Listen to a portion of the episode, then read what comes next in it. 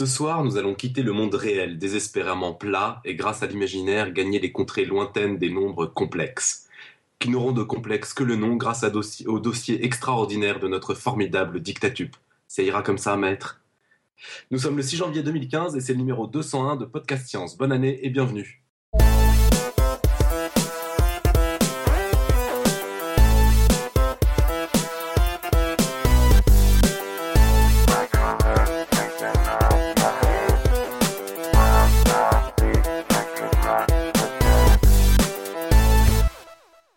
bonsoir à tous et bonne année. Bonsoir à tous. un petit tour de table. Bah, je fais la présentation, je la fais jusqu'au bout. Ah, tu veux faire le tour de table? Je croyais que j'étais en ah, orange. Je fais le boulot, je le fais pas. Hein. Très bien. Bah oui, non, je sais, j'ai changé de couleur, mais ça c'est. Donc nous avons ce soir un effectif réduit, mais quel effectif Mais, mais, hein, mais le gratin, la, la crème de la crème. nous avons donc loin de nous, très loin de nous, mais très proche du cœur, nous avons Julie à Nice. Salut. Et à Paris, enfin, au vrai Paris, au faux Paris, nous avons Nico qui va nous présenter le dossier de ce soir. Salut Nico. Et ton Minitel qu'il faut que tu récupères. Voilà. Et puis euh, au Paris, le, vrai, celui qui existe, euh, je, suis là, moi, Robin. Voilà, je, vais peu parler ce soir. Je vais surtout la laisser, laisser la parole à Nico qui a fait un dossier. Tu, tu as Boson dans les bras, si je dis pas le. N'est pas dans, qui, n'est pas dans mes bras, qui est dans ah. son lit et qui tente de dormir mais qui fait des bruits bizarres. Et puis on va repréciser aussi qu'on a euh, comment? On a Pouillot qui, va, qui est là et on va le forcer à dessiner. Et surtout, on a leur grand retour d'Inti qui normalement devrait venir dessiner. Enfin, il n'est pas encore là, mais on espère qu'il va être là. Il dessine toujours de bon cœur, euh, Pouillot. C'est pas. Et on précise que Irène, qui n'est pas là, a quand même eu une très bonne excuse. Elle mérite son award. Elle installe un, microscope où là? En Indiana, euh, c'est ça? Ouais, c'est moins bien, c'est moins drôle, c'est moins drôle. Mais on pourrait faire un, award des, excuses pourries pour ce soir. Je pense sincèrement que c'est juste les gens ont vu un dossier sur les complexes par Nico et mhm. se sont enfuis en courant. Mais je. je, ah, il y a du monde là. il y a des chances. Et donc au sommaire ce soir Au sommaire de cette émission, nous avons. Le dossier de Nico. Le pitch de la semaine prochaine. La ou les quotes de Nico. Ah oui, les quotes, puisqu'il a été très. Ah, plus que apparemment, il a, il a été sérieux. Enfin, il veut nous en imposer un peu. Le quiz du mois. Des plugs. Et c'est tout. Et bah, puis bah, maintenant que les présentations sont faites, euh, allons-y. Nico, c'est parti pour ton dossier. Eh ben écoutez, euh, oui, c'est parti. Alors, euh, je préviens, ce soir il va y avoir des équations. Mais bon, vous me connaissez, depuis le temps que je fais des épisodes on... et des dossiers, je mets pas des équations un peu gratuitement, j'aime même pas trop ça parce que je sais que ça fait un peu peur. Donc si j'en ai mis, c'est parce que je pense que cette fois-ci, peut-être exceptionnellement, ça peut valoir le coup. Alors, euh, pour commencer, les nombres, vous savez que ça passionne plus d'un mathématicien. On a LJJ qui vient toutes les semaines nous raconter ce qu'est ce le nombre de la semaine. On a eu un nombre d'articles incroyables sur 2015, on a des articles. Et on pourrait croire que ces nombres sont figés dans le marbre depuis la nuit des temps, mais en fait, il en est rien du tout. Bon, et donc en fait, il en est rien du tout. Euh, on a pu découvrir déjà dans un épisode, dans même deux épisodes passés, que le zéro a mis un temps considérable avant d'être utilisé, que des personnes sont même mortes morte pour euh, l'utilisation des irrationnels et que euh, des nombres bizarroïdes, si on peut encore appeler ça des nombres, permettent de différencier les infinis avec Cantor. Et, donc, euh, c'est pas du tout figé. Et ce qu'on va voir ce soir, c'est qu'on va parler d'un nouveau nombre qui a changé pas mal de choses. Il, se trouve que pour beaucoup d'équations, en fait, justement, ce nombre a une importance énorme parce que c'est grâce à lui que tout s'est arrêté où on n'a plus eu besoin d'aller plus loin et en fait où pas mal de choses ont commencé du coup parce qu'on a pu faire beaucoup plus de choses en l'ayant. Et c'est un simple petit nombre, un, nom trop bête, tout bête et qui, comme disait Robin en introduction, qui est loin d'être complexe et surtout loin d'être aussi imaginaire que son nom laisse le croire. Et donc je parle bien sûr du nombre i, la racine carrée de moins 1. Alors, avant d'en venir au fait, on va essayer de voir un peu les prémices de ce truc-là il y, a un, vrai débat parmi les mathématiciens, les historiens des sciences, les vulgarisateurs, c'est est-ce qu'en mathématiques, on découvre des concepts ou est-ce qu'on les invente? Ben, Dans le cas du nombre imaginaire, je pense qu'on peut parler vraiment de découverte parce qu'il est vraiment apparu, apparu chez plusieurs personnes, à plusieurs moments, et alors qu'ils ne voulaient vraiment pas en entendre parler. Pour vous donner un exemple, c'est là où je parlais d'équations, parce que c'est des équations que vous avez déjà vues en fait à l'école vous, avez sans doute souffert à une époque de toutes ces équations que veulent résoudre les mathématiciens. Parmi ces équations, euh, il y a les polynômes. Les polynômes, euh, ça, ça a occupé pendant un bon moment et ça occupe toujours les mathématiciens. Un polynôme, c'est tout con. Hein. C'est une équation qui fait intervenir une inconnue x et ses puissances. x au carré, x puissance 3, x puissance 4. C'est-à-dire que par exemple, 2x plus 3 égale 5, c'est une équation polynomiale où on cherche à trouver x qui respecte 2 fois x plus 3 égale 5. Une autre équation polynomiale plus compliquée, ça va être 3 fois x puissance 5 plus 4x puissance 3 plus 7x plus 1 égale 2, où on va pareil chercher un x qui, quand on fait tous ces calculs-là, ben, ça respecte l'égalité posée. Plus on monte la puissance de x, plus ces équations semblent difficiles à résoudre. Vous savez probablement résoudre la, première équation, 3, 2x plus 3 égale 5. Par contre, la deuxième que je répéterai pas, euh, c'est pas dit que vous sachiez faire. Et à l'école, alors j'espère ne pas me tromper pour les noms français, mais en tout cas pour les français, vous êtes au moins allé jusqu'au degré 2, c'est-à-dire jusqu'aux équations qui faisaient apparaître x à la puissance 2, x fois x. Ce sont les fameuses équations et euh, c'est comme ça qu'on les apprend en France. Et n'hésitez pas à nous envoyer des commentaires euh, s'il y a des manières bizarroïdes de les apprendre ailleurs. en France, on, les pose en mettant ax au carré plus bx plus c égale 0. Ça vous rappelle quelque chose? Alors Robin, je pose pas la question. Julie, je sais pas si, euh, si tu as eu l'occasion de remanier récemment ou quoi ces trucs-là. Bah, récemment, non, ça date de la prépa, quoi. Voilà. Et, euh, le, nom officiel, quand on l'apprend, c'est le trinôme du second degré. C'est ah, très clair. C'est le trinôme du second degré. Alors, c'est vrai que les polynômes et c'est toutes ces équations, on va, on va le voir juste après. Il y a plein de noms un peu, un peu classieux, un peu vieillots qui, qui apparaissent. En particulier, on vous avait donné la formule magique pour résoudre ces équations. Et quand je dis magique, c'est vraiment comme ça, un peu qu'on, moi, on me l'a présenté un peu comme ça, où on dit, bah, pour résoudre ce truc-là, il suffit de calculer delta, qu'on appelle le déterminant et euh, une fois qu'on a calculé ce delta qui est égal à b carré moins 4ac, ça, ça doit vous rappeler aussi quelque chose parce qu'on vous l'a tellement euh, enfoncé dans le crâne que normalement, euh, ça, ça devrait rappeler des bons souvenirs. Et on a deux solutions, et c'est là où je parle d'équation, de la forme moins b plus ou moins racine de b carré moins 4ac sur 2a. Et, et bien sûr, pour qu'on puisse calculer tout ça, vu qu'il y a une racine carrée, il faut que le fameux déterminant b carré moins 4ac soit positif. S'il est négatif, eh ben, on ne peut pas faire grand-chose parce qu'on ne sait pas prendre sa racine carrée. Aucun nombre multiplié par lui-même ne donne quelque chose de négatif. Ça va jusque-là? Donc ça, c'est des rappels de d'école, mais des rappels mhm. que vous n'aviez pas forcément envie d'avoir.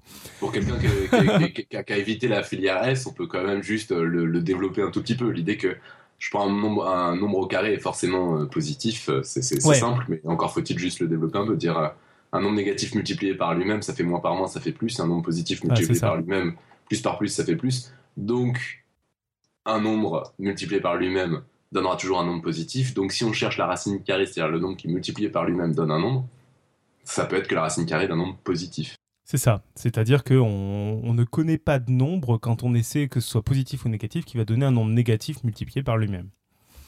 Bon, alors ça c'était cool, c'est ce que vous avez vu à l'école, et avoir une formule, en fait, une recette de cuisine pour résoudre à la volée une équation, c'est un vrai graal en fait. Hein. Dans, le monde réel, le monde qui suit après tout ce qu'on apprend à l'école, c'est très très rare d'avoir des équations qui permettent d'aller en, ligne droite à la solution. Si vous vous rappelez l'épisode de, David qui nous parlait des, des modèles numériques, on voit qu'on fait des choses beaucoup plus compliquées pour résoudre pas mal d'équations, parce que justement on n'a pas ce graal, on n'a pas une formule directe. Reste que les mathématiciens ont quand même cherché à en trouver. Et une fois avoir résolu les équations de degré 2, bah, vous imaginez bien que l'étape suivante, ça a été le degré 3, c'est-à-dire celle qui faisait intervenir les x à la puissance 3, x fois x fois x. Et alors, il existe aussi des formules pour le degré 3. Mais en toute franchise, si on vous en parle pas, c'est sans doute parce qu'elles sont assez affreuses. Je vous invite à aller voir les pages Wikipédia qui correspondent, vous aurez tous les détails de calcul. C'est assez sportif. Donc ces équations, on les écrit pareil, on va faire du ax puissance 3 plus bx puissance 2 plus cx plus d égale 0, et on va essayer de les résoudre. Alors en fait, dans la pratique, les mathématiciens se sont rendus compte que c'était assez compliqué, et donc ils se sont dit on va résoudre une équation un peu dégradée. Dégradée, c'était euh, par exemple Cardan qui s'est intéressé à x puissance 3 égale ax plus b. Et à cette équation, lui, il a trouvé une solution. Alors, je vous ai mis dans le dossier la solution. Je ne vais pas la lire, ça n'a aucun intérêt. Mais cette solution, un peu comme dans les équations de degré 2, elle fait intervenir des racines carrées d'un nombre, une sorte de déterminant, qui peut être positif ou négatif. Alors, on pourrait s'arrêter là, et on pourrait se dire bah, c'est facile, donc j'ai la solution, et quand ce nombre, cette sorte de déterminant de degré 3 est négatif, eh ben, je dis que c'est pas possible. Sauf que, bah, au bout d'un moment, certains se sont rendus compte qu'on pouvait quand même essayer de faire le calcul en laissant de côté cette racine carrée négative. on, la laisse et puis on va voir ce que ça donne. Et au bout d'un moment, dans les étapes de calcul, ils se sont rendus compte que bah, les racines carrées de nombres négatifs s'annulaient. Et que ça donnait une solution, enfin ça donnait en tout cas une valeur pour euh, x avec cette équation. Et ils se sont dit, bon, bah, on va essayer cette valeur dans l'équation polynomiale. Et il se trouve que c'était une solution. C'est-à-dire qu'en faisant le calcul et en faisant intervenir des trucs bizarroïdes, des racines carrées de nombres négatifs, ça donnait une solution et ça avait toujours une solution. Enfin, c'est-à-dire que quand on arrivait à la calculer, bah, ça marchait. Quand on la mettait dans le polynôme, c'était vraiment une solution. Donc en passant par un nombre bizarroïdo impossible, à savoir racine carrée de moins 1, ils obtenaient des bonnes solutions à leurs équations. Alors c'est là où je parle de découverte, parce qu'il faut bien se rappeler qu'à l'époque, on avait déjà un peu de mal avec les nombres négatifs, parce qu'on n'y trouvait pas d'interprétation suffisamment satisfaisante. En gros, on ne savait pas trop ce que ça voulait dire manger moins 3 parts de pizza. Alors parler de la racine carrée d'un de ces nombres négatifs, autant vous dire que euh, ça plaisait pas des tonnes, et pourtant, bah, ça permettait de faire des calculs, et en fait, pas mal de calculs. Ça va jusque-là? Alors j'ai mis un peu plus de détails dans le dossier, hein. vous pouvez aller le voir. Euh, ceux qui sont vraiment allergiques à toute équation, euh, c'est pas la peine de rentrer télé, c'est vraiment le, principal, c'est ce que j'ai dit là, c'est de se souvenir que en gros on faisait intervenir dans les équations ce racine carrée de moins 1 et ça donnait des résultats qui, quand on pouvait les vérifier, étaient justes. Et voilà, on savait pas trop quoi en faire. C'est là où on parle vraiment d'une découverte. On découvrait ce truc-là qui avait l'air de correspondre à rien, mais le fait est qu'il aidait, quoi. Et en fait, il simplifiait même pas mal de problèmes. Et le fait qu'il nous embêtait pas trop, c'est qu'en fait, bah, on sait faire des calculs avec ce truc-là. Déjà, si on le multiplie par lui-même, si on le fait le carré, bah, par définition, ça fait moins 1. Donc ça, c'est plutôt agréable parce qu'on a un truc, certes, bizarroïde, mais on arrive à le transformer en un nombre, en moins 1, bon, qui est un nombre négatif, mais qui est quand même un nombre. On sait aussi l'additionner et le multiplier. Bah, pour ça, on lui applique les formules usuelles, on développe des, parenthèses, on peut factoriser, etc. Ça marche, et, c'est même parfois plus simple que euh, sans utiliser les nombres complexes. Par exemple, la formule de Cardan permettait de résoudre les équations de degré 3, et on a trouvé bien plus tard une, formule plus compliquée pour résoudre ces mêmes équations, sans utiliser nombre complexe, mais c'est-à-dire sans utiliser nombre imaginaire. Mais le fait est que ces nombres imaginaires facilitaient. Donc, ce qui était très gênant, c'est que ça marchait, c'était parfois plus simple et qu'on n'a aucune idée de pourquoi ça, on avait le droit de le faire et pourquoi un truc aussi contre nature fonctionnait. En fait, le côté j'utilise les nombres complexes mais ils disparaissent juste avant la fin, ça rappelle un peu cette époque où, les, des calculs astronomiques étaient faits avec le zéro, mais on se dépêchait bien à la fin de les supprimer des résultats pour euh, tant ça paraissait dénué d'explications physiques de mettre un, un zéro, un, rien quoi. On en avait parlé dans l'épisode sur le zéro je me suis un peu perdu. Et en fait, euh, je vais pas rentrer dans les détails parce que c'est là où ça devient très calculatoire et je, vous parlerai à la fin, j'évoquerai un bouquin bon, qui m'a pas énormément plu. S'il y en a qui veulent vraiment se plonger dans les calculs, il faut quand même un peu de, de background mathématique pour y aller. Euh, c'est plus costaud, mais là, vous allez me faire confiance sur les formules. Le truc, c'est qu'on arrivait à faire pas mal de trucs en fait avec ces nombres complexes parce que comme on savait calculer les carrés, etc., on arrive à faire des équations. On sait pas trop à quoi elles correspondent, mais le fait est qu'elles avaient l'air intéressantes. Et par exemple, une des équations les plus connues, c'est l'équation de l'air, qui est connue, qui a même été élue, je crois, la plus belle équation au monde parce qu'elle fait apparaître tous les nombres les plus importants des mathématiques. Alors Robin nous expliquera qu'il y a un débat entre lesquels les euh, nombres les plus importants des mathématiques. Euh, dans sa forme que j'appellerais la plus classique, il y a l'exponentielle, le nombre imaginaire i dont on vient de parler, la racine carrée de moins 1, pi, euh, moins 1, pi, 1 et 0. Donc il y a les deux constantes, 1 et 0, pi, le nombre imaginaire et exponentiel. On n'en a jamais parlé, on n'a jamais fait d'épisode sur exponentiel, on en fera peut-être un un jour, mais en gros c'est un nombre qui est, au moins aussi important que, pi mais peut-être un peu moins vieux quand même. Et donc cette équation, c'est exponentielle à la puissance i fois pi plus 1 égale 0.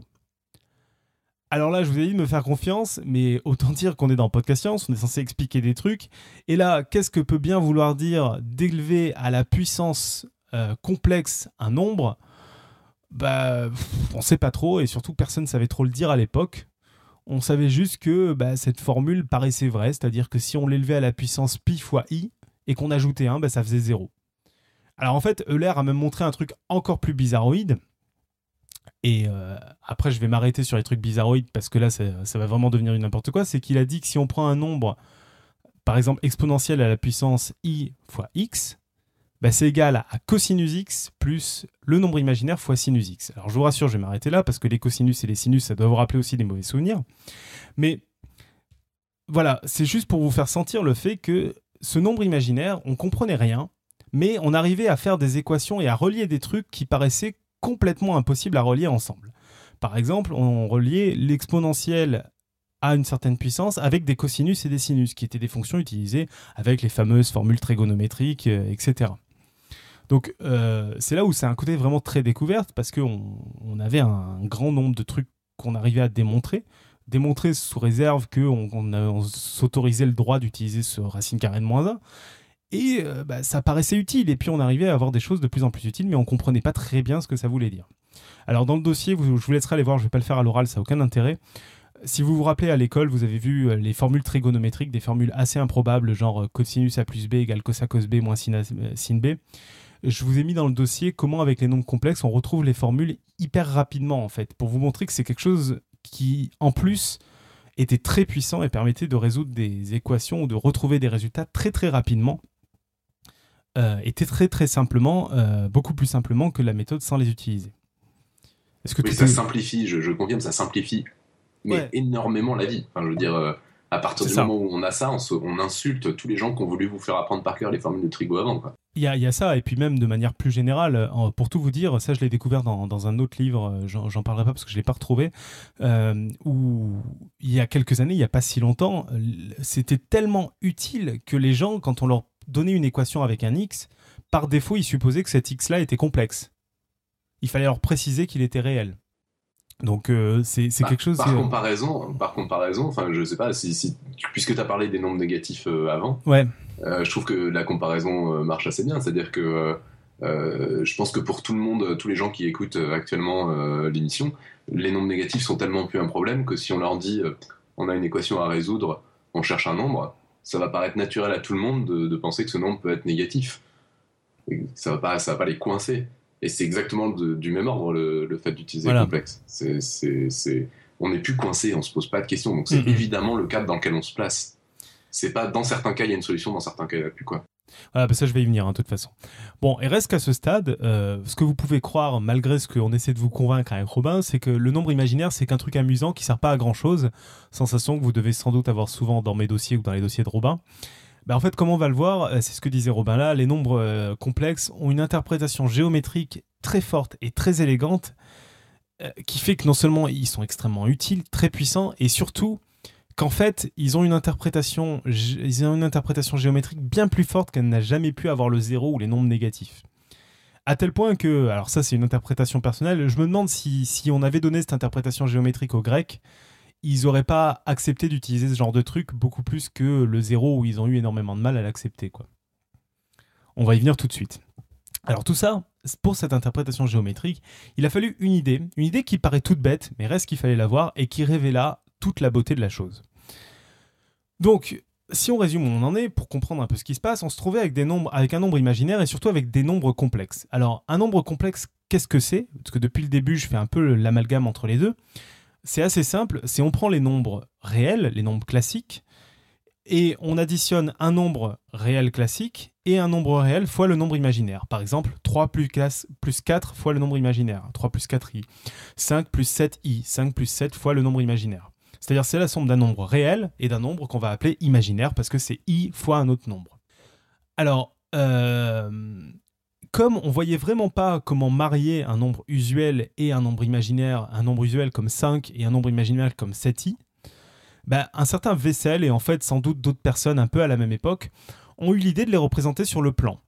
C'est-à-dire de se dire, eh ben, on va mettre les nombres réels sur l'axe horizontal et les nombres imaginaires sur l'axe vertical.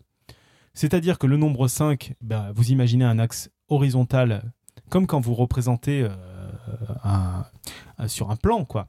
Vous imaginez, euh, quand vous avez le plan d'une ville, vous avez les ABCDEF 1, 2, 3, 4, 5.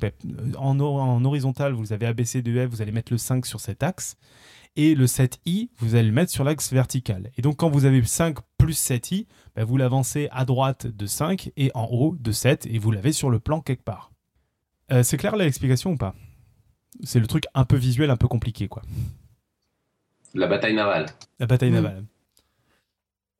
C'est ça, c'est-à-dire que la bataille navale, quand on est en A7, euh, c'est génial la bataille navale comme exemple. Quand on est en A7, c'est l'équivalent en nombre complexe de 1 plus 7i. 1 à droite et 7 en haut, quoi. Et alors, pourquoi ça change tout? Ben, Ça change tout parce que d'abord, ça donne un sens à i. ça dit bah, le i c'est un point sur l'axe vertical. Donc déjà c'est un peu plus rassurant, on n'est pas sur un truc bizarroïde. Mais surtout, ça donne un sens à multiplier par i. C'est-à-dire que si on prend un nombre réel, 5, et qu'on multiplie par i, ça donne 5i. Ça veut dire qu'il passe de l'axe horizontal à l'axe vertical, comme si on avait fait une rotation de 90 degrés. Et c'est pas qu'une impression sur un exemple. hein. Si vous vous rappelez, la définition du nombre imaginaire, c'est que au carré, ça fait moins 1. Et qu'est-ce qui se passe si on fait deux rotations de 90 degrés? Eh ben, Ça fait une rotation de 180 degrés, c'est-à-dire que par rapport au centre, ça amène un point à son opposé. C'est comme si on avait fait moins 1. Et alors là, tout devient logique et tout s'explique naturellement. En fait, les nombres complexes, multipliés par un nombre complexe, c'est faire une rotation sur le plan, et le nombre complexe, c'est un point du plan. Et alors là, il se passe un truc assez délirant, et quand vous vous mettez à faire des calculs, c'est là où disait, ce que disait Robin, c'est que ça change tout au niveau facilité. Vous remplacez des transformations, des rotations, des trucs un peu compliqués à écrire, surtout quand vous les écrivez sur le plan en 2D, quoi, par un truc qui est juste une multiplication par un nombre. Vous dites, je veux faire la rotation de, de 30 degrés, très bien, je multiplie par tel nombre, ça fait une rotation de 30 degrés. C'est clair jusque-là. Bon, le truc, c'est qu'on on est entre nous, entre, personnes qui connaissent le sujet. Je sais pas dans, la chatroom, mais, euh, mais voilà. Moi, c'est un truc que je trouve vraiment, vraiment épatant sur ce côté. euh, on, a écrit les rotations avec des nombres. Et à partir de là, il y a plein d'équations qui deviennent évidentes. Si je vous reparle des polynômes affreux qui nous faisaient peur tout à l'heure, et que je vous dis on va essayer de résoudre le polynôme x au cube égale 1, c'est-à-dire x fois x fois x égale 1, c'est-à-dire en pensant en rotation, j'applique trois fois une rotation et ça donne ben, 1, c'est-à-dire pas de rotation, la rotation d'angle 0. Ben, quelle rotation quand on l'applique trois fois donne une rotation d'angle 0 Ben, C'est une rotation qui quand on fait trois fois l'angle, ça fait un multiple de 360 degrés. Donc c'est soit une rotation de 0 degré, parce que euh, bah, 3 fois 0 degré, ça fait toujours 0 degré, soit une rotation de 120 degrés, parce que 3 fois 120 degrés, ça fait 360 degrés, soit une rotation de 240 degrés, parce que 3 fois 240 degrés, ça fait 720 degrés, qui est 2 fois 360 degrés. Donc, on a trouvé les trois solutions, on a trouvé trois solutions à l'équation x au cube égale 1, qui se traduisent en trois nombres complexes que je détaille pas ici, ça n'a pas beaucoup d'intérêt. Et d'un coup, ben, on marie la géométrie avec de l'algèbre. Alors, voilà, bon, c'était un peu sur ça où je voulais en venir, et en particulier, le, le truc qui m'avait motivé à faire ce dossier, c'était Alan, où il me demandait s'il y avait eu une invention de nombre, c'est ce que je vous disais dans le pitch la semaine dernière, aussi importante euh, que depuis le zéro. Et pour moi, clairement, les nombres complexes changent tout. Et, euh, et on va voir aussi pourquoi ils changent tout et pourquoi ils servent à quelque chose. C'est que une fois que vous les avez goûtés, une fois que vous les avez utilisés, vous pouvez plus vous en passer. Vous pouvez écrire les rotations comme des nombres. Vous pouvez faire toutes les, les opérations dans le plan, tout ce qui est des rotations, des transformations, juste avec des nombres. Et c'est pas tout. Parce que maintenant, on va se poser quand même une question, c'est est-ce que ça sert vraiment à quelque chose? Parce qu'on a vu que c'est joli, c'est rigolo, ça permet de faire des calculs plus rapidement, mais est-ce que vraiment des gens s'en servent? Et là, c'est là où je suis toujours amusé de voir qu'il y a autant de personnes qui pensent que les nombres complexes sont un truc obscur, qu'on les force à, apprendre en terminale S pour ceux qui ont fait la terminale S, et qui ne sert à rien. Parce qu'en fait, un peu comme la transformée de Fourier dont on va reparler tout de suite, je suis pas sûr de voir une application dans lesquelles euh, une application où on pose des calculs, quoi. Donc c'est là où je sors peut-être un peu la biologie et où ils n'interviennent pas. Ils sont indispensables en électricité, en traitement d'image ou même dans les équations de la relativité générale. Et c'est pas un hasard tout ça en fait, parce que ces nombres-là manquaient. Et quand je dis manquer, c'est pas au sens euh, intime, hein, c'est au sens mathématique. C'est-à-dire que quand on fait des sciences ou qu'on essaie plus généralement de résoudre un problème à l'aide d'équations, on est amené à opérer à des additions, des soustractions, des multiplications avec la fameuse inconnue x. Si bien qu'on se retrouve très vite avec les fameux polynômes dont je vous parlais au début, avec des puissances de x. Or, euh, ces nombres, les nombres qui paraissent usuels, avec seulement ces nombres-là, sans utiliser nombres complexes, bah, des fois on n'a pas de solution. Si vous prenez par exemple justement x au carré égale moins 1 comme équation, bah, avec les nombres usuels, c'est ce qu'on disait tout à l'heure avec Robin, il n'y a pas de solution. Si on fait un nombre négatif fois un nombre négatif, ça fait un nombre positif. Un nombre positif fois un nombre positif, ça fait un nombre positif, donc il n'y a pas de solution. Et si on rajoute une, on peut rajouter le nombre complexe. Alors là, on peut se dire, oui, bah très bien, si on rajoute une solu on rajoute un nombre à chaque fois qu'il nous manque une solution, on n'est pas sorti. Bah, sauf que juste en rajoutant ce nombre-là et en prenant tous les nombres qui sont obtenus, donc en prenant un nombre réel plus un nombre imaginaire, eh bien, toutes les équations polynomiales ont en fait une solution, au moins. C'est le théorème euh, fondamental de l'algèbre qui dit toute équation polynomiale a au moins une solution dans les nombres complexes. Alors là, juste pour savourer un peu la beauté de la chose, pour ceux qui ont vu un peu des maths ou voire même qui sont passés par l'école, quand on vous donne un théorème en général, on vérifie 50 hypothèses et puis on vous donne un résultat. Là, c'est juste toute équation a une solution, bisous. Point barre, pas besoin de rajouter autre chose. Ce qui veut dire que là, on a obtenu un ensemble de nombres qui est complet. C'est le terme mathématique, il admet des solutions à toute équation. On n'a pas besoin d'en avoir plus. Euh, si, je peux me permettre, c'est un peu mieux que ça. C'est toute équation euh, polynomiale, euh, tout polynôme de degré. Enfin, je sais pas si tu voulais en parler après, mais bah, non, je voulais pas en parler après. J'avais hésité à le formuler comme ça. Alors, on va, je vais être obligé parce que bah, alors, ça va être un peu plus compliqué. Oui, c'est un peu plus fort que ça, mais c'est plus fort bah, et, plus, compliqué à expliquer. Mais en effet, c'est que c'est plus fort que ça. On a envie de, que ce soit ça qui se passe, quoi. Mm. Je veux dire. C'est que il se passe exactement ce qu'on veut qu'il se passe. Voilà. C'est que en gros, euh, donc je voulais pas. On va faire une petite aparté. C'est un peu plus compliqué. Quand on a un polynôme et qu'on y trouve une solution, eh ben, on peut factoriser, entre guillemets, par cette solution. Et donc, on se rend compte assez facilement, si vous vous posez un peu la question, que quand on a un polynôme de degré 5, on n'arrivera pas à trouver plus de 5 solutions. Ça crée des situations qui sont incohérentes. Donc on se rend bien compte qu'il y a une limite maximale qui est 5 solutions.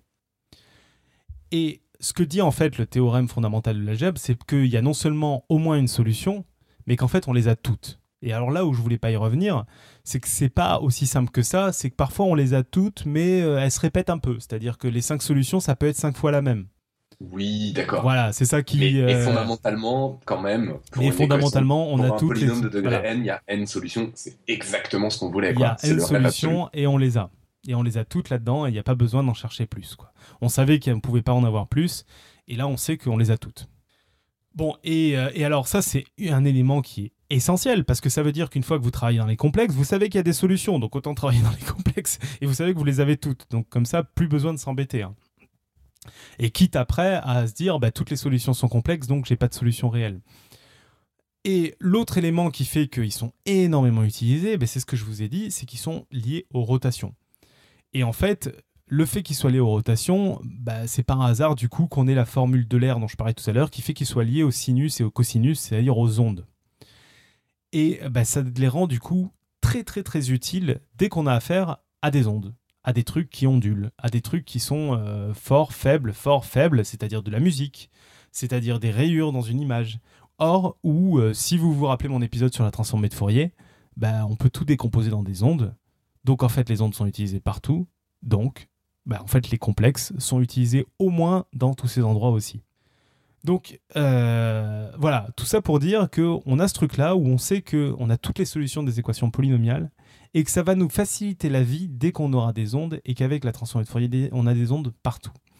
Donc en fait, juste en rajoutant ce petit nombre, ce petit truc qui paraissait complètement improbable, la racine carrée de moins 1, ben, on, s'est donné, euh, on s'est complété notre outil et puis on s'est donné un, outil avec une force imparable. C'est-à-dire dès que vous avez un problème de géométrie à résoudre dans le plan, le seul truc qui vous reste à faire, c'est de choisir par quel moyen vous allez le résoudre. Tellement il y a de solutions avec les complexes.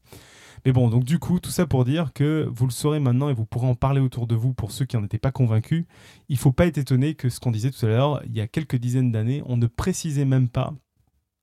Euh, quand on avait une équation, ben, on, on parlait des complexes. On ne se limitait pas au réel. Voilà. Et c'était tout ce que j'avais prévu parce que je voulais faire un dossier court comme il y avait des équations, etc. Quoi. Et euh, oui, on... ça serait comme se limiter au nombre entier, ce qui est un, domaine de recherche euh, entier très très compliqué. Mm. Chercher les solutions seulement celles qui sont entières. Tout d'un coup, le, problème devient extrêmement compliqué. C'est ça. Et, et, aussi, alors un autre élément là-dessus, c'est que par rapport aux formules magiques dont je vous parlais tout à l'heure, euh, je vous rassure, on s'est quand même arrêté au bout d'un moment parce qu'après, on a démontré, je sais plus à partir de quel degré, qu'il n'y en avait plus hein, de formule magique. 5. À partir du degré 5, voilà. On n'a plus de formule magique, c'est-à-dire plus de formules avec des racines carrées, des divisions, des multiplications, etc. C'est marrant parce que le, nom, enfin, je, puisque tu as fait un dossier court, je sais pas, je me permets, même si bah, pas révisé mon sujet. C'est fait pour ça. Je, je, voulais pas, en fait, mais en fait, c'est vrai que sur les nombres complexes, euh, je pensais qu'il y aurait plus d'éléments historiques. Il y en a finalement assez peu parce que c'est apparu à plein d'endroits, mais ça n'a pas eu une belle histoire romanesque d'apparition. Hein, Bah, comme ouais, je trouve qu'il y a des choses, enfin des choses. euh, Mais après, il y a beaucoup de J'en choses- avais parlé dans mon sauf erreur. Je crois que j'en avais parlé. C'est pour ça que je veux pas trop forcément raconter exactement ce que j'avais raconté, mais Après, il y a beaucoup de choses très sur l'origine des objets mathématiques. Ouais. Il y a beaucoup de choses très calculatoires après. C'est pour ça que j'ai pas euh, voulu rentrer. euh, ouais. Moi, il y a un truc que j'ai trouvé que j'ai trouvé joli, c'est le passage des nombres euh, imaginaires aux nombres complexes. Mais je, je sais, je sais plus encore une fois si j'en avais parlé. Je sais pas si tu te rappelles Bah, ou pas. reparle-en. De toute façon, c'est un dossier sur les complexes. Alors, c'est fait pour Mais ça. ouais, donc ça, ça aura sa place. Euh, en fait, ce que je trouve très, très intéressant, très joli, c'est de dire que à la base, c'est ce que tu disais, c'était des trucs bizarres, des trucs, euh, bon, pff, juste, euh, on s'en sert, mais non, non, non, mais vous inquiétez pas. D'ailleurs, tu as dit nombre tout à l'heure, c'est un nombre bizarre. Non, non, c'est pas un nombre bizarre, un, c'est un truc. Ouais. un truc qu'on se permet d'écrire. Mais vous inquiétez pas, ça se soustrait à soi-même, ça se balaie sous le tapis de, de soi-même. Et puis quand c'est pas le cas, et ben tant pis, euh, c'est raté, mais c'est pas gênant, on n'en dira rien. Et quand même, ça c'est un truc sympa. Et donc à la base, c'est ça, c'était des nombres imaginaires. On a fini par les appeler des nombres imaginaires parce que vraiment ça veut rien dire, etc. Et puis après, donc c'était des racines carrées de nombres négatifs. Et après, ce qui s'est passé, c'est que dans, dans des calculs, notamment les- les équations de degré 4, des choses comme ça, on pourrait se retrouver avec des racines carrées, deux racines carrées de nombres négatifs. Et donc on dit, ouais, bon, voilà, ça c'est encore des saloperies, des trucs. Ça ressemble encore moins à quelque chose que les racines carrées de nombres négatifs, mais au point où on en est, on s'en fiche. Des fois, ça se soustrait l'un à l'autre, ça disparaît, c'est très bien. Et, euh, en fait, ça, c'était les nombres imaginaires, c'était tout ce qui n'était pas nombre, en fait, tout ce qu'on pouvait pas euh, écrire, ce qui, qui n'existait pas vraiment. Et là où c'est devenu les nombres complexes, c'est le jour où, alors le problème c'est que là j'ai pas révisé, ça doit être d'Alembert, je crois, a démontré que fait tous les nombres imaginaires pouvaient s'écrire sous la forme que tu as donnée, c'est-à-dire la forme d'un nombre complexe, c'est-à-dire a plus ib, un nombre réel, plus i fois un autre nombre réel. Et qu'en fait il suffisait d'avoir racine carrée de moins 1 pour avoir tous les nombres imaginaires. C'est-à-dire que même les racines carrées de racines carrées de racines carrées, et ben en fait on peut les écrire sous la forme euh, d'un nombre négatif, on peut les écrire sous la forme un nombre réel plus racine de moins 1 fois un autre nombre réel. Et là du coup, ce qui est bizarre, c'est que ça prend le nom de nombre complexe au moment où ça se simplifie, au moment où on comprend comment c'est foutu. Mais parce que c'est pas de complexe dans le sens compliqué, c'est dans le sens composé, composé Mhm. de, deux, de deux morceaux. Et, et, et, et, et c'est de là que ça a changé, c'est passé de nombre imaginaire à nombre complexe, dans le sens non composé, Alors, et euh, avec la partie réelle et la partie imaginaire. Bon, ça, je, je le connaissais pas, j'avais, j'avais zappé le moment où tu en avais parlé, mais c'est vrai que c'est hyper intéressant. Mais tout comme le, le fait de le représenter. ouais, ouais. Le fait de le ou en fait, représenter. l'objet, quand tu dis découverte, construction, c'est assez rigolo. C'est au début, c'est pas, c'est ni une découverte ni une construction, c'est un, un machin euh, dont on se sert, mais qu'on ne considère pas du tout comme un objet euh, existant. Et, et- et- et après, finalement, on, voilà, on, se retrouve avec quelque chose qui, euh, qui a vraiment, une fois qu'on a compris son fonctionnement, on va s'en servir. Et, Ouais, parce que c'est, enfin, c'est d'une efficacité redoutable en fait. Et euh, et on découvre que la structure est simple. C'est ça. Et en plus, l'explication géométrique est, est vraiment très très élégante, à tel point en fait que des gens se sont dit c'est génial d'avoir ça pour les opérations dans le plan. On va essayer d'avoir ça dans l'espace pour toutes les opérations dans l'espace, pour les, un des nombres qui représenteraient les rotations dans l'espace. Et il y en a qui ont réussi à le faire, plus ou moins, parce que c'est pas dans l'espace, c'est en dimension 4 en fait. Et ça s'appelle les quaternions, c'est-à-dire que cette fois-ci, au lieu d'avoir un nombre imaginaire, on en a trois. On a i, j et k qui sont tous au carré égal à moins 1 et qui ont des opérations entre eux. C'est beaucoup moins utilisé, mais euh, bon, bah, ils ont réussi à le faire et il y a des nouvelles. Mais par contre, on perd des propriétés et on arrive à monter jusqu'aux octonions. Alors, ce qui est assez amusant et très très étonnant, je vais pas développer là-dessus. Je crois qu'LGJ en a fait des articles assez, assez rigolos, euh, enfin, pour, avec ce genre d'humour en tout cas. Euh, c'est que donc on l'a en dimension 2, c'est les nombres complexes, on l'a en dimension 4, c'est les quaternions, et on l'a en dimension 8, c'est les octonions. Et c'est tout. Et en gros, en dimension 4, avec les quaternions, on n'a plus le droit de commuter, c'est-à-dire quand on fait A fois B, c'est pas égal à B fois A. Et en fait, c'est assez logique si vous réfléchissez, les rotations en trois dimensions. Si vous imaginez euh, votre bras avec votre coude qui monte et votre, euh, votre épaule, entre guillemets, qui fait une rotation dans l'autre sens, et que vous essayez de, faire l'un dans un sens et un autre, en fait, ça va être un peu compliqué avec votre bras. Bon, bref, ça, commute pas. Et quand on est en dimension 8, on perd encore une propriété qui fait que là, on peut quasiment plus faire de calcul facilement, quoi. Et donc, c'est en dimension 2 que c'est vraiment euh, passionnant, quoi. Parce qu'il y a eu quelques commentaires de FJJ donc, qui précisaient que le terme complet ne correspond pas à ça en maths et qu'on dit plutôt algébriquement clos. Ah oui, oui, j'ai dit une connerie, oui. Ouais, Oui, oui, tout à fait. Ah merde. Et ensuite, con. il nous disait qu'il y a quand même l'histoire de Tartaglia qui est un peu romanesque. oui. Vous nous la racontez, Robin? Ah bah oui, on peut la raconter. Tu, tu, tu veux raconter, Nico Vas-y, tu la raconteras mieux que moi. Ouais, bah, faut que je m'en souvienne. Attends, j'ai pas révisé. Euh, en gros, non, mais en gros, c'est parce qu'il y a eu un, concours, sauf erreur. Alors, je sais plus qui veut qu'on raconte Tartalia, mais faut me corriger si je dis des conneries. Mais a priori, de mémoire, c'est ça. Il y a eu un, en fait, les, équations de degré 2, ça faisait un moment qu'on savait les résoudre. Ça, c'est, euh, ouais, les, mathématiciens arabes globalement ont torché le problème. Euh, et, par contre, les, les, équations de dimension 3, de, de, degré 3, pardon, les polynômes de degré 3, trouver les solutions, résoudre les équations euh, de degré 3, c'était vraiment un, gros problème à cette époque-là. Et, euh, et, c'était c'était un vrai gros défi, c'était de la vraie recherche pour chaque équation, c'était un problème à cette époque. Et, et en fait, il y avait un concours, enfin, se lançait plus ou moins des concours, tiens, cette équation-là, qui peut trouver la solution, qui peut trouver la solution. Et en fait, euh, Tartaglia euh, était un mathématicien. Alors, sauf erreur, il était nain, il était bègue. Euh, il devait s'en être pris plein la gueule, je sais plus, il devait avoir encore autre chose au moins. D'ailleurs, Tartaglia doit vouloir dire bègue, je sais pas s'il y a quelqu'un qui parle en italien, mais quelque chose comme ça.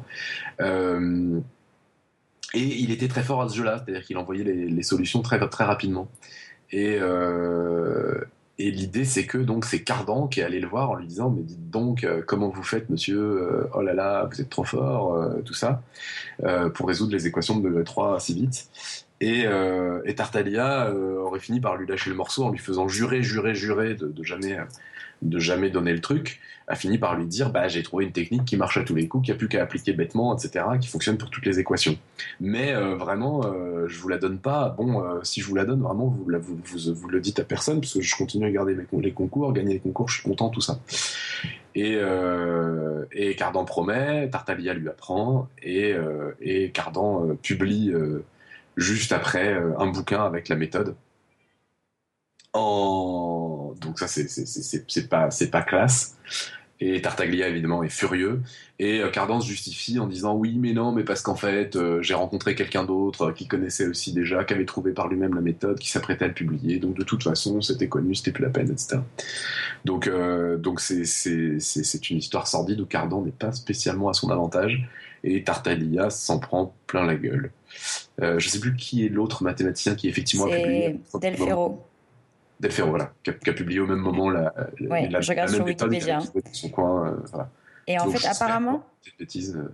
quand même, Cardan avait attribué la découverte à Tartaglia. Ah, quand même, il a dit que c'est lui. Enfin, il l'a publié quand même, ce qui est quand même. Voilà, mais. Exactement. Il a quand même trahi. Ouais, voilà. Il a quand même. Alors, bon, voilà. En, plus, quand on en rajoute sur Tartaglia, qui, était, euh, qui, avait, qui avait beaucoup de problèmes dans la vie, c'est voilà. C'est pas mhm. cool. Et il y a Ewi qui nous dit il y a, l'histoire d'Adrien Douadi. Je sais pas si vous connaissez. Ah bah Douadi, je connais Douadi, mais je sais pas ce qu'il a comme histoire. Lui, c'est un mathématicien contemporain, donc euh, je sais pas ce qu'il a à voir dans l'histoire. Et eh bah je sais pas, peut-être que Ewi pourra nous donner. Il va falloir nous, préciser là. J'ai vu que euh, apparemment euh, Marcus Dussautoir raconte autre chose que moi dans son bouquin, c'est possible. Pourquoi tu l'as lu? Non, non, non, non, non, il y a David Borrero qui dit qu'il raconte pas la même chose. De toute façon, là, c'est cool qu'on ait plein de réactions et qu'on ait un peu de temps parce que en fait, euh, je me suis tâté un moment et, euh, pour, faire cette, pour faire ce dossier et, euh, et, je pensais trouver plus de sources historiques et compagnie que finalement ce que j'ai trouvé.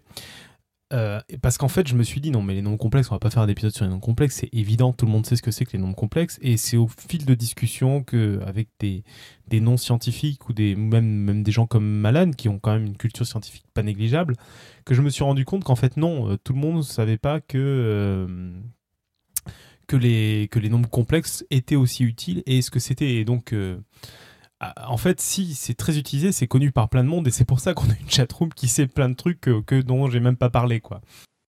Alors c'est rigolo parce que tu parlais des nombres à propos parce que alors, en fait moi je connais deux trois trucs les trucs que je connais essentiellement ça remonte à, euh, mes cours d'histoire des maths que j'ai eu en, pendant mes études ça fait un, ça fait un petit bail et euh, j'avais lu des bouquins à cette époque-là, je m'étais enseigné, j'avais eu des cours, tout ça, donc euh, voilà. Et, celui dont j'avais vraiment retenu le nom à propos de la représentation des nombres complexes sur le plan, c'était Argan. Là, je viens de, de, de je sais pas, t'as pas du tout entendu parler de lui. Enfin, j'ai pas de mémoire des noms et ça me dit quelque chose de nom, mais et en fait, pas dire. Voilà, bah là, je, je, viens juste de taper, de, chercher son nom et on parle du plan, voilà, le plan vu comme ensemble des nombres complexes est parfois appelé plan d'Argan. Donc, euh, a priori, c'est effectivement. Euh, il a publié une interprétation géométrique des nombres complexes comme point du plan. D'accord. Et ouais. Est-ce que c'était le premier Est-ce que c'était le mieux Est-ce que c'était, j'en sais rien, tu vois. Enfin, en tout cas, je me souvenais que moi, on m'avait donné ce nom-là comme le premier, effectivement. D'accord. Mais en fait, euh, ce que, ce que dit euh, les bouquins que j'ai lus, en tout cas, ils disent que c'est un peu dur de dire le premier. Euh, oui, de toute façon, c'est toujours dur, ça. C'est, Vessel, je crois, est, le premier pour, pour les historiens officiels. Et ce qu'il disait, c'est que c'était un peu dans l'air du temps. Tout comme la première apparition de Racine de moins 1 est pas très claire. Il c'est apparu à plein d'endroits, par plein de ah monde, et juste il y en a peu qui l'ont assumé quoi.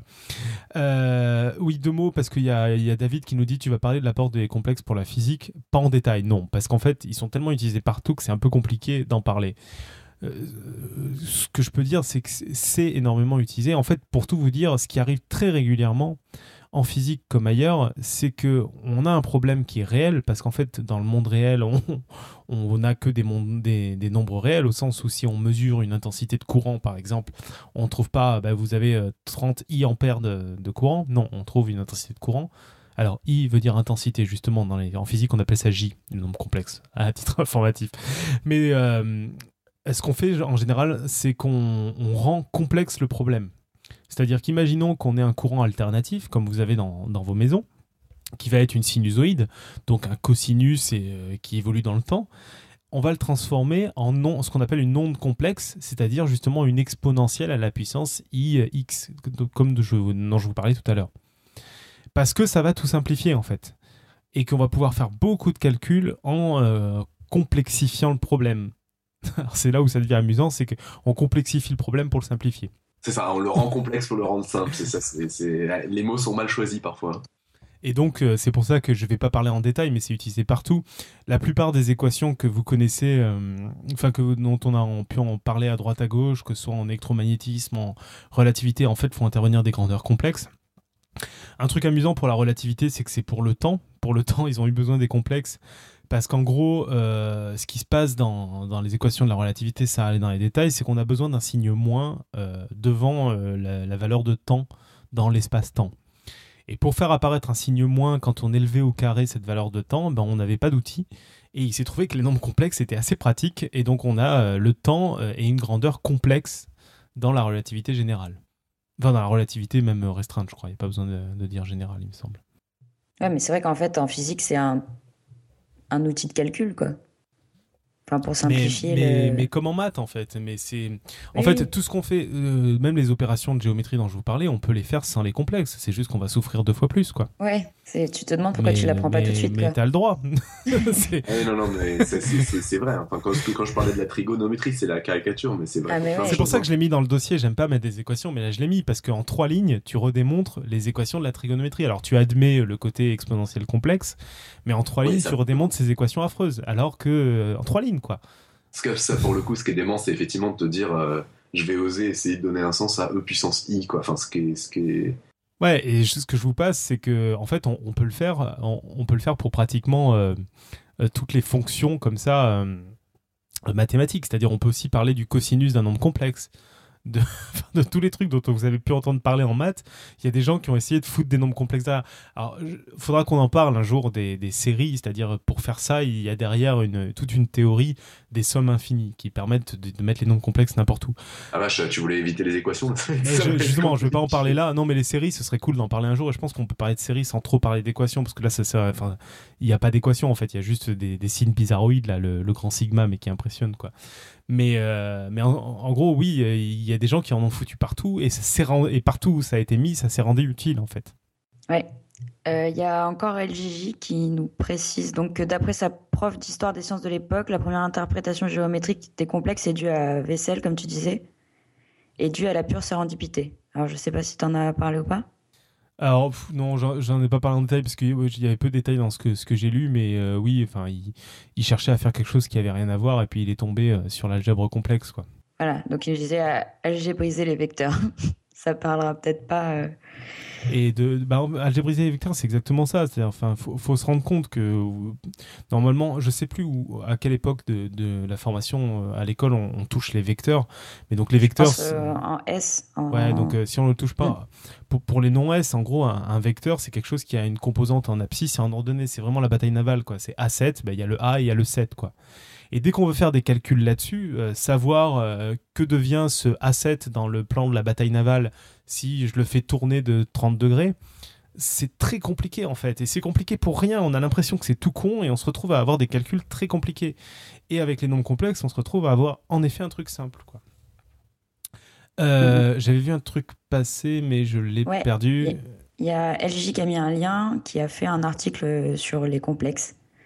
Donc on le mettra dans les notes qui s'appelle Parce que la vie est complexe. il, en a fait plusieurs en fait. Que Il en a fait aussi sur tout ce que je vous parlais, les quaternions, les octonions, il me semble.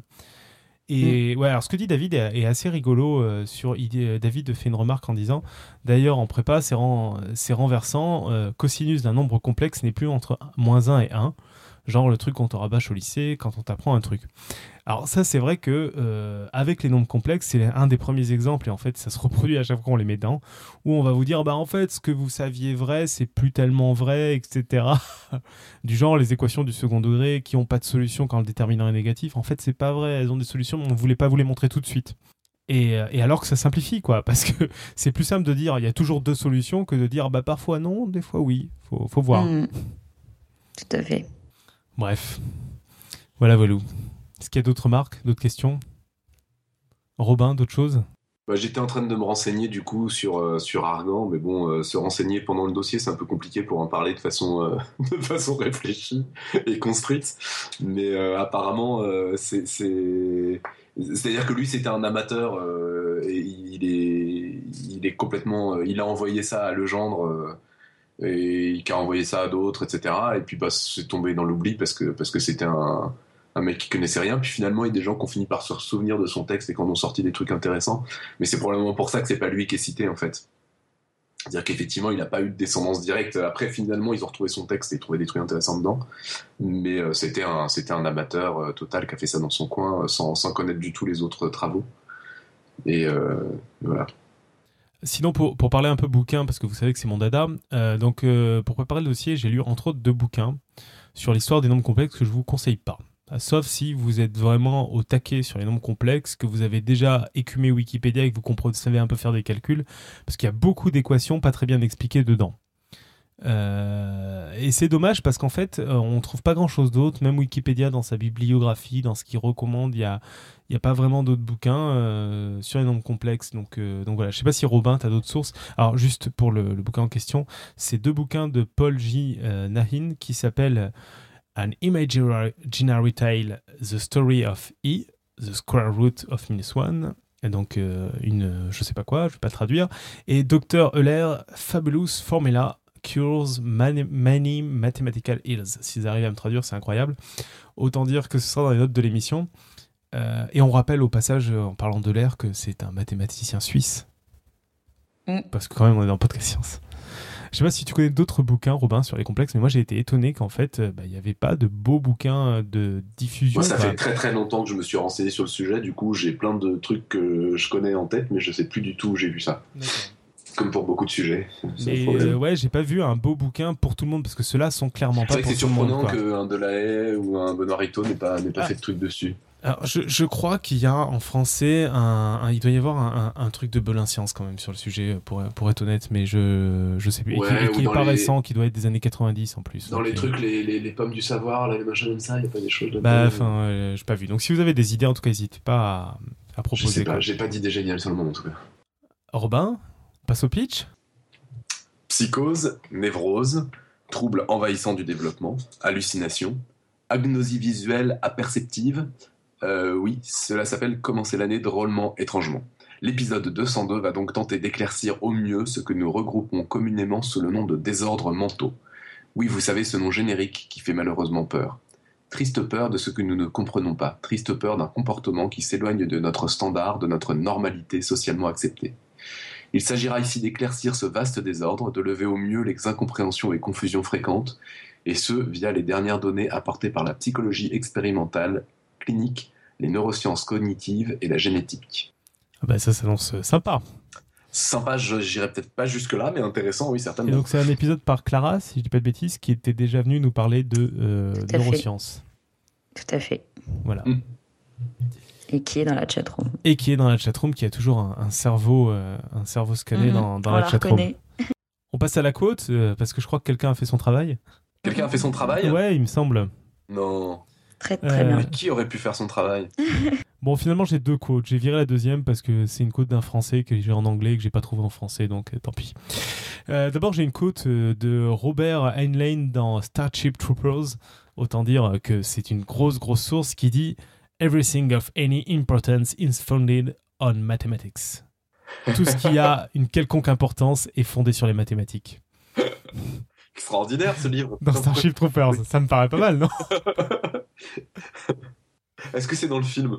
J'en sais rien en fait. Je croyais au début que c'était dans le film, mais comme ça date de 1959, selon là où je l'ai trouvé, euh, a priori c'est le bouquin. Parce que le film est plus récent, je crois.